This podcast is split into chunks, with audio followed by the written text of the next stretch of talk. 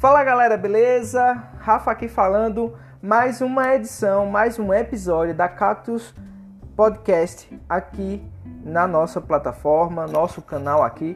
Pessoal, hoje o assunto será quais são as categorias de suplementos alimentares. Beleza? Pessoal, sabemos que a legislação hoje é, ela é bem é, focada justamente aos produtos falsificados, tem um padrão de cada produto né, poder ser comercializado. Se passar daquelas normas, ele não pode entrar no mercado, certo? Isso é, acontece muito, principalmente para os produtos importados, pois a legislação lá é totalmente diferente da nossa aqui no Brasil, né? E a Visa tem algumas normas é, exclusiva aqui no nosso país e se divide em cinco categorias. O primeiro é repositores hidroeletrolíticos. Pessoal, é, são produtos que contêm em sua forma uma concentração variada de eletrolitos, sódio e cloreto e podem ter a adição de vitaminas e ou minerais. São indicados para a reposição de líquido e sais minerais perdidos na transpiração durante a prática de atividade física. Estes repositores apresentam-se na forma líquida ou em pó. Pessoal, também temos a outra categoria, repositores energéticos, que são produtos que possuem geralmente 90% de carboidrato em sua fórmula, podendo conter também vitaminas e minerais. São indicados para manter o nível adequado de energia de um atleta. Estes produtos apresentam-se na forma líquida, em pó, em barra e em gel. Esses tipos de repositores são muito utilizados em competição ou em treinos, né, pois fornece é, uma rápida absorção de energia, beleza? Alguns exemplos são uh, Carbup, é, Maltodextrin uh, e entre outros suplementos também dentro dessa linha, certo? Alimentos proteicos são produtos em que as proteínas predominam no mínimo 51% do valor calórico em sua composição.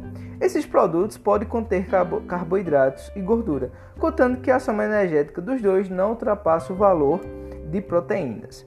Já as proteínas são fundamentais para o organismo, pois é, estão presentes em todas as células do corpo, sendo responsáveis por fornecer os aminoácidos necessários para a formação dos tecidos, enzimas, hormônios, entre outros. É, Existem dois tipos de proteína, a animal e a vegetal. Na proteína animal, concentra-se alto valor biológico, sendo encontrada nas carnes, ovos e leite. A proteína vegetal possui baixo valor biológico, pois não contém todos os aminoácidos essenciais ao nosso corpo. Essa proteína pode ser encontrada em leguminosas, soja e cereais integrais. É, também tem uma outra categoria chamada alimentos compensadores. São produtos com concentração variada de macronutrientes, que são gorduras, proteínas e carboidratos, e visam o ajuste desses nutrientes à dieta dos atletas. Esses alimentos precisam seguir um padrão nos produtos prontos para consumo. Observe: quantia de carboidrato abaixo de 90%, proteínas pelo menos 65% do teor de proteínas presente em um alimento deve corresponder à proteína de alto valor biológico. Gorduras: o alimento deve se constituir de um terço de gordura saturada, um terço de monoinsaturada e um terço de gordura poliinsaturada. Caso esses produtos contenham vitaminas e ou sais minerais, a quantidade não poderá ultrapassar as IDRs de adultos. E, por último, a categoria aminoácidos da cadeia ramificada. Esses produtos têm por objetivo fornecer energia para praticantes de atividades físicas regulares. A fórmula desses produtos contém concentrações variadas de aminoácidos da cadeia ramificada, que são leucina, isoleucina e valina, combinados ou isolados devendo compor no mínimo 70% dos nutrientes energéticos da fórmula. Pessoal, diante da, da legislação brasileira, esses cinco são as categorias divididas, certo?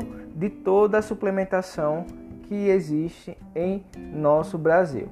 Ah, nos próximos podcasts, vamos abordar mais especificamente dentro de cada categoria como essa, ok?